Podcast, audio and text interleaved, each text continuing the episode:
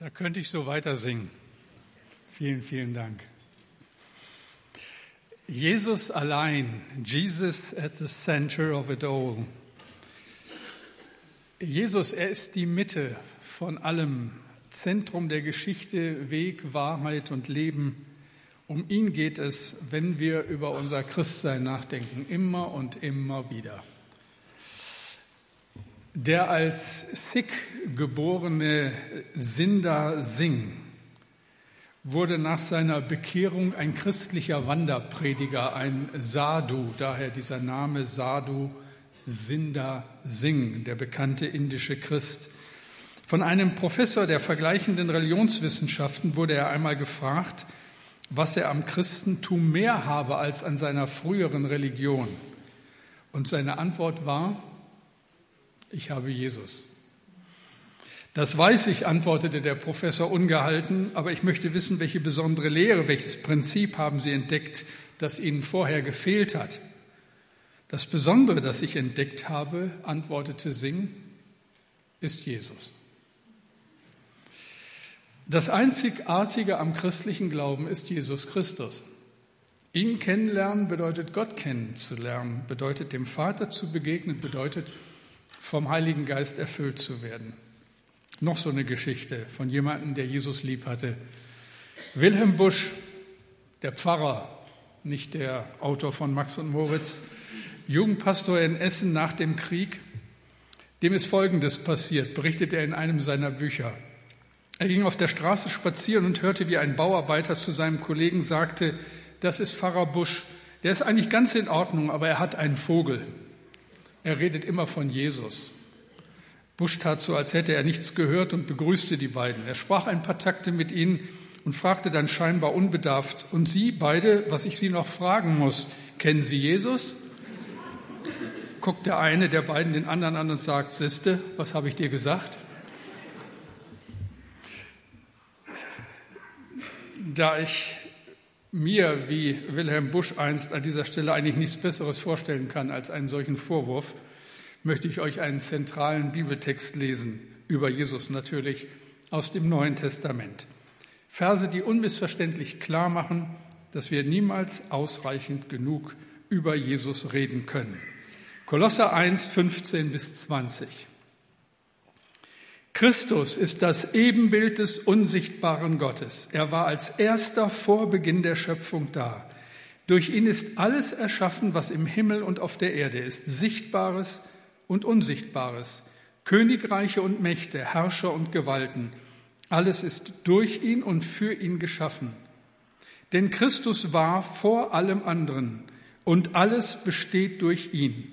Er ist das Haupt der Gemeinde, die sein Leib ist. Er ist der Ursprung allen Lebens, der auch als erster von den Toten zu neuem Leben auferstand, damit er in jeder Hinsicht der Erste sei. Denn Gott hat beschlossen, mit seiner ganzen Fülle in ihm zu wohnen. Alles im Himmel und auf der Erde sollte durch Christus mit Gott wieder versöhnt werden. Alles hat Frieden gefunden, als er am Kreuz sein Blut vergoss. Ich bete noch einmal. Herr, und danke für die herrlichen Lieder und die Möglichkeit, dir ein wenig von unserem Dank, von unserem Empfinden zurückzugeben. Wir beten dich an, an diesem Morgen und freuen uns über dein Wort, über deine Gegenwart. Bitte öffne meinen Mund, dass er deinen Ruhm verkündigt. Amen. Jesus ist auf diese Erde gekommen, er hat sie wieder verlassen, aber nicht ohne immer wieder darauf hinzuweisen, dass er wiederkommen wird. Er spricht von einem neuen Himmel und einer neuen Erde und betont die Rolle, die wir als seine Nachfolger dabei spielen werden. Er verbindet unser Leben hier, hier auf der Erde, mit dem ewigen Leben, das seine Kinder erwartet. Das heißt, die Schöpfung hier trägt die Handschrift des Schöpfers hat überall Hinweise auf das hin, was uns dann erwarten wird. Was wir hier auf der Erde nur im Ansatz erkennen, wird in Gottes Welt ewige Wirklichkeit. Wenn wir den Text näher betrachten, den ich gerade gelesen habe, sorgfältig lesen, dann fallen uns vielleicht zunächst einmal zwei Dinge auf. Ein erster Punkt. Jesus ist der König, er allein. Christus ist das Ebenbild des unsichtbaren Gottes. Er war als erster vor Beginn der Schöpfung da. Durch ihn ist alles erschaffen, was im Himmel und auf der Erde ist. Sichtbares und Unsichtbares, Königreiche und Mächte, Herrscher und Gewalten. Jesus ist der König aller Könige. Er allein. Und wir sind seine Diener, seine Mitarbeiter. Gott hat uns zu einem nicht unwesentlichen Teil seine Schöpfung anvertraut. Er hat uns nach seinem Bild geschaffen und uns mit hoher Verantwortung betraut. Wir sind Verwalter seiner Schöpfung. 1. Mose 1, 27 und 28. Und Gott schuf den Menschen zu seinem Bilde, zum Bilde Gottes schuf er ihn und schuf ihn als Mann und Frau. Und Gott segnete sie und sprach zu ihnen, seid fruchtbar und mehret euch und füllet die Erde und macht sie euch untertan und herrschet über die Fische im Meer und über die Vögel unter dem Himmel und über dem Vieh und über alles Getier, das auf Erden kriegt. Wenn man das liest, folgt etwas daraus. Logisch. Es gibt bei so einer Verantwortung, die uns übergeben ist, keinen Grund zu falscher Bescheidenheit oder keinen Grund, uns vor Verantwortung zu drücken. Ich denke, ihr kennt ja dieses fromme Missverständnis. Der Herr fragt, wen soll ich senden? Wer will mein Bote sein? Und wir antworten, Herr, hier bin ich, sende ihn. Das sollte nach Möglichkeit nicht der Fall sein. Er ist König und Herr, wir sind seine Mitarbeiter. Ein zweites, ein zweiter Punkt. Wir müssen zwischen dem endgültigen Königreich Gottes und dem, was sich jetzt davon schon ankündigt, unterscheiden. Wisst ihr, wenn Himmel und Erde endgültig zusammenkommen, wenn das neue Jerusalem auf die Erde herabkommt, geschmückt wie eine Braut für den Bräutigam, wenn der König kommt, dann handelt Gott ein zweites Mal ähnlich dem Schöpfungsgeschehen am Anfang der Zeit.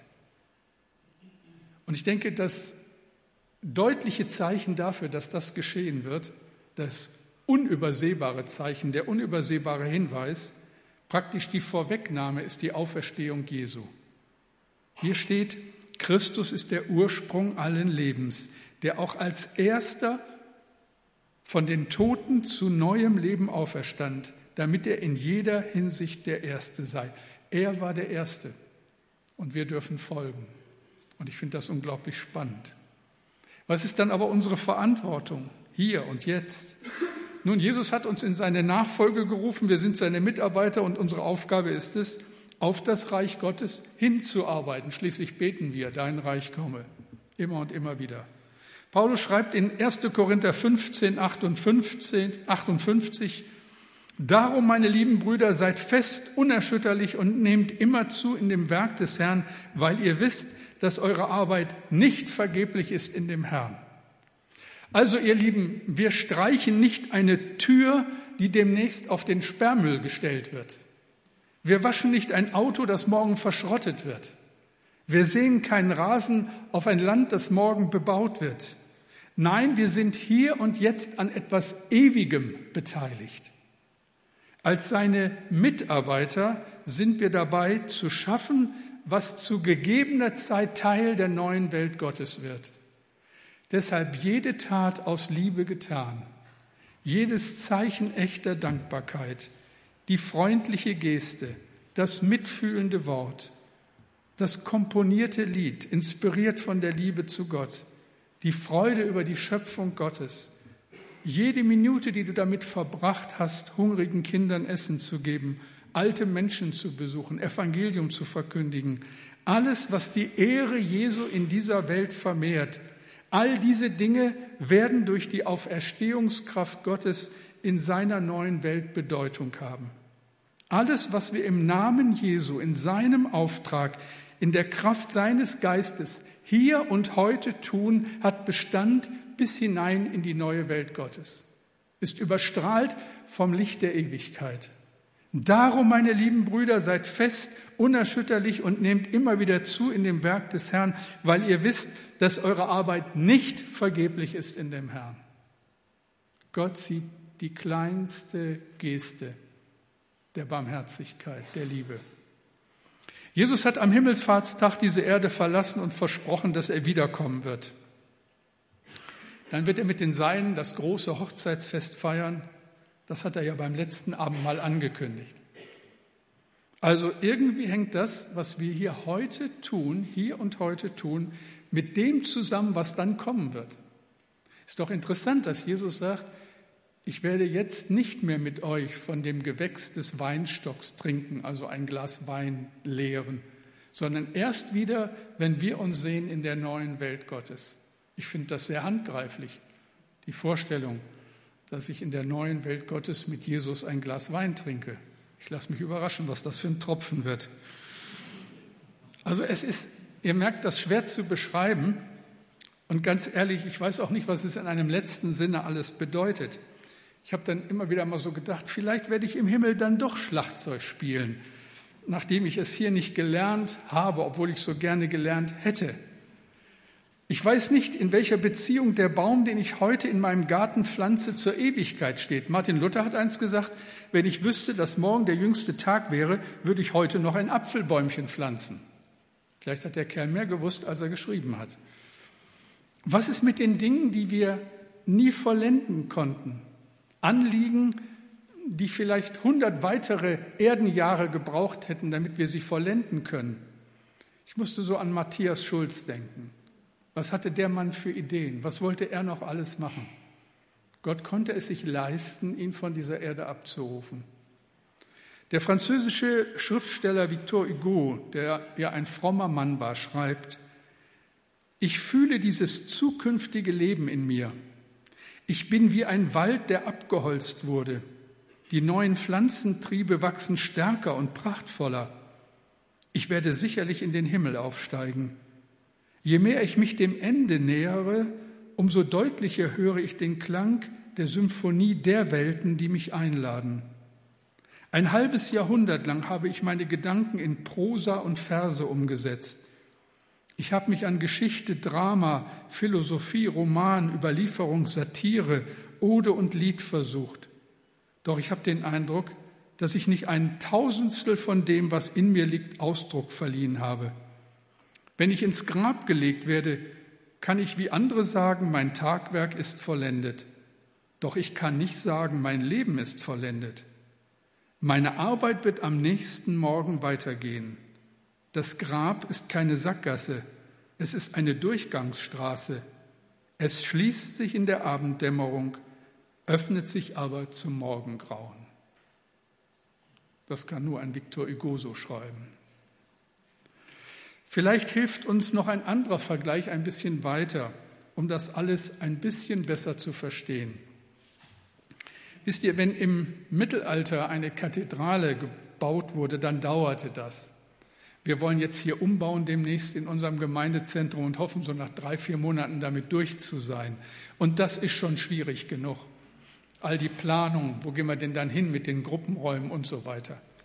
Wenn im Mittelalter ein Gotteshaus gebaut wurde, dann plante man in Zeiträumen, die wir uns nicht vorstellen können. Bäume wurden angepflanzt, damit eine nächste Generation Bauholz hat.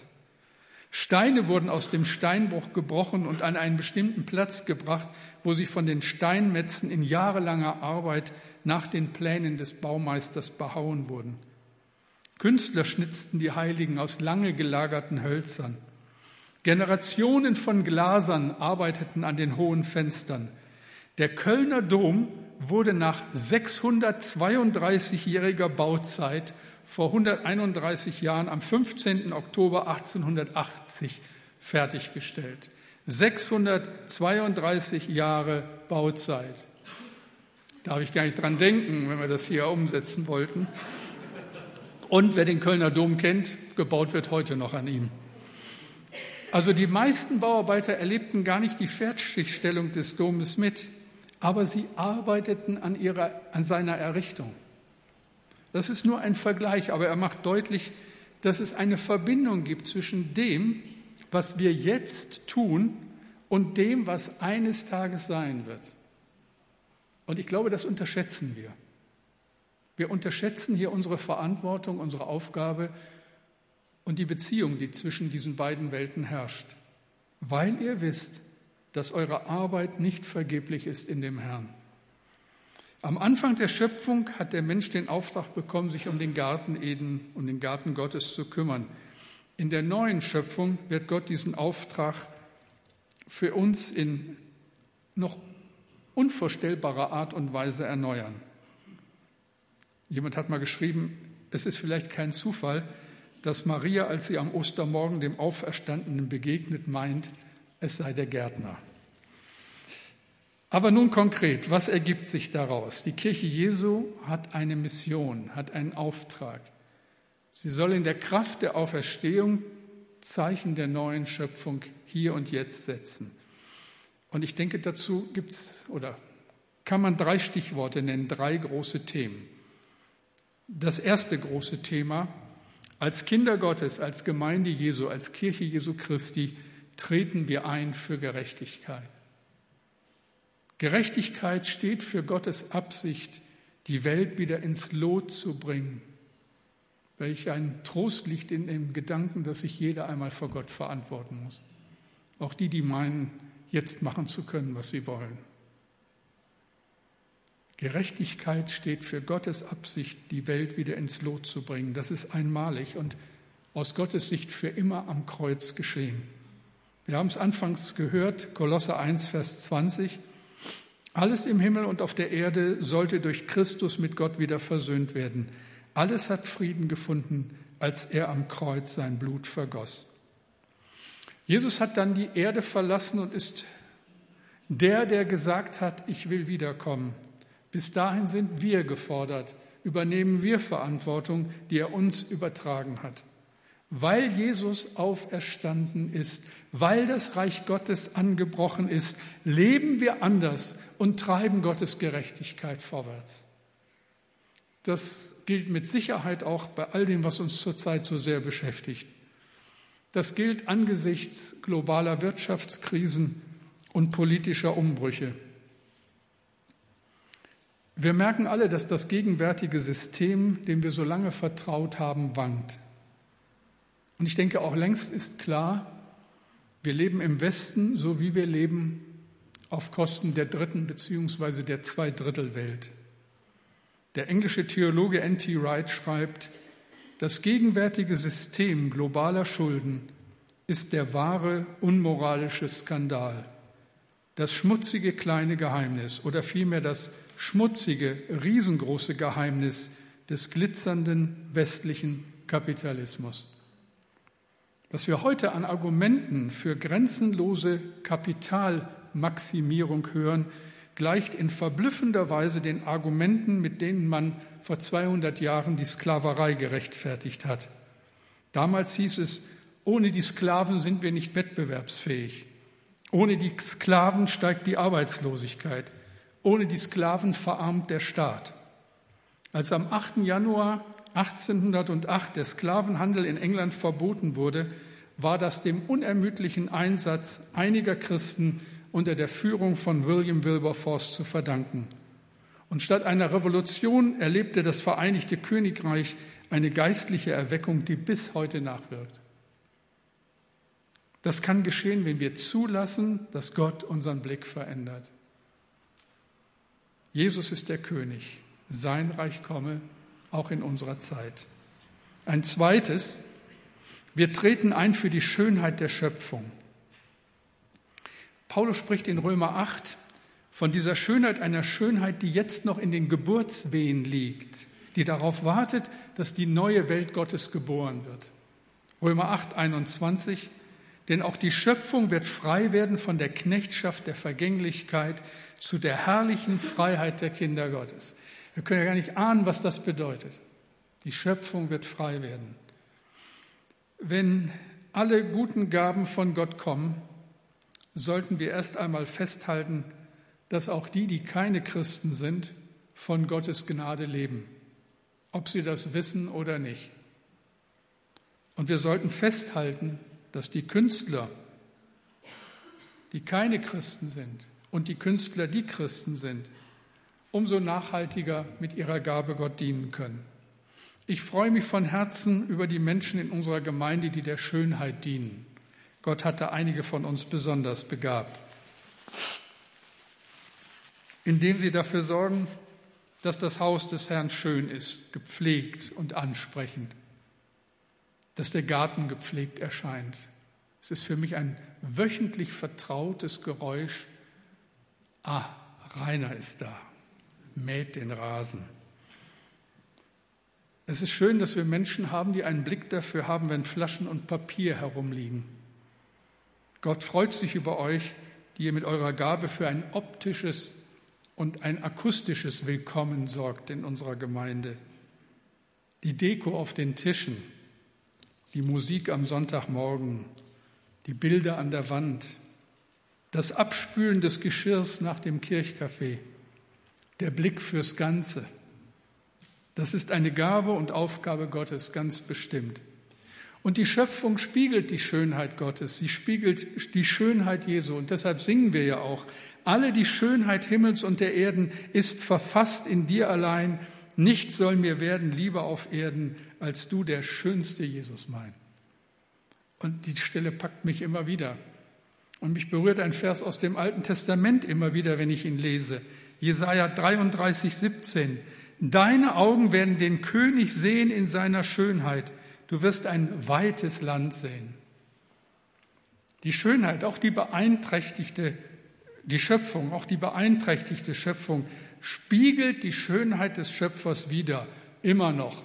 Wer jetzt gerade zu dieser Zeit mit halbwegs offenen Augen durch die Welt marschiert, der muss das überall sehen.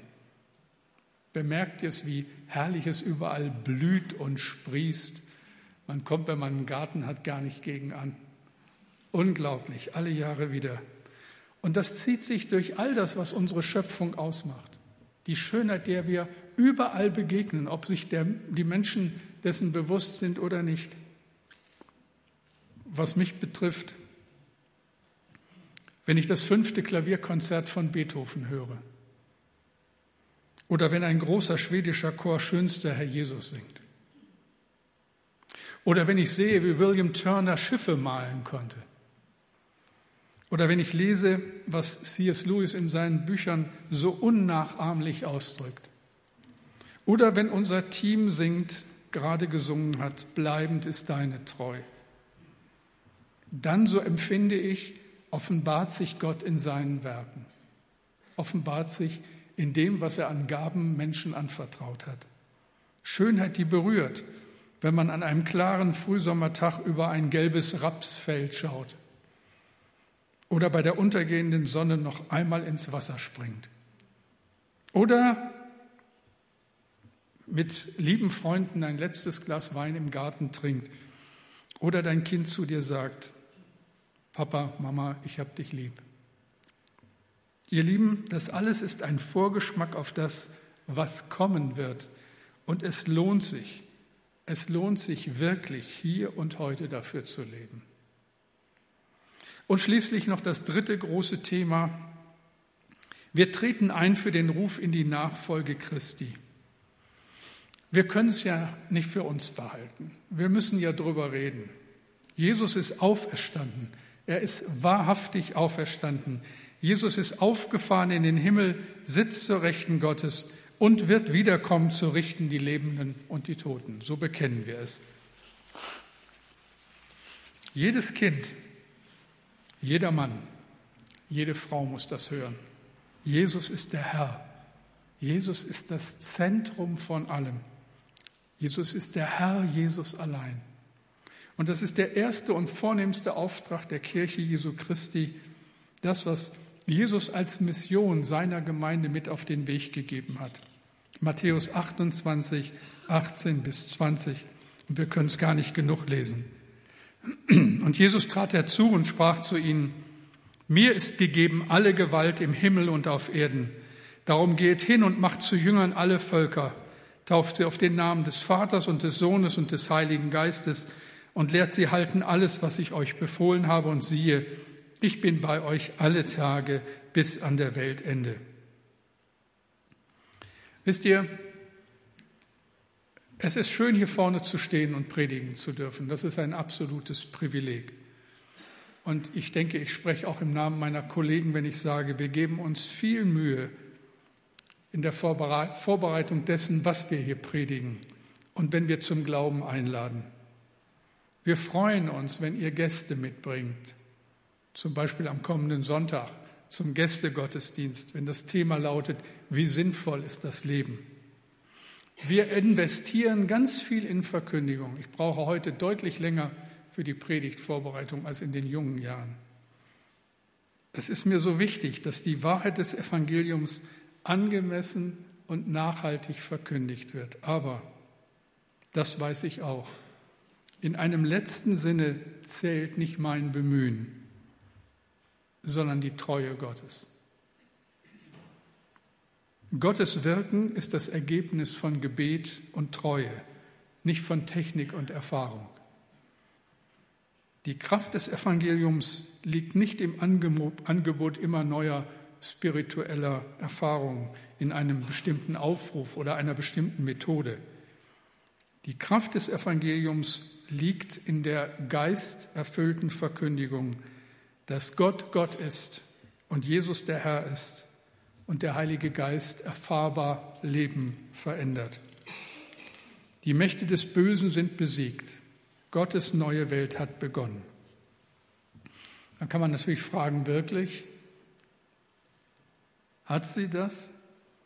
Wie kann man angesichts all der Dinge, die wir so beobachten, nicht zuletzt das, was gerade wieder in England passiert ist, in Manchester, wie kann man sowas behaupten?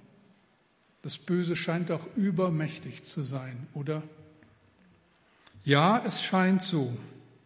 Aber überall da, wo du beginnst, die Botschaft vom Reich Gottes ernst zu nehmen, verändert sich in deinem Einflussbereich diese Welt, weil du dich durch Gottes Kraft hast verändern lassen.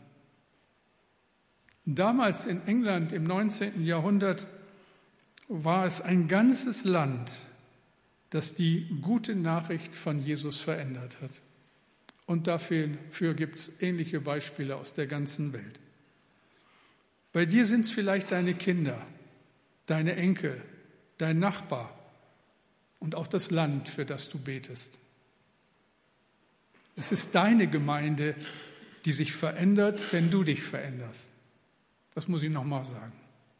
Es ist deine Gemeinde, die sich verändert, wenn du dich veränderst.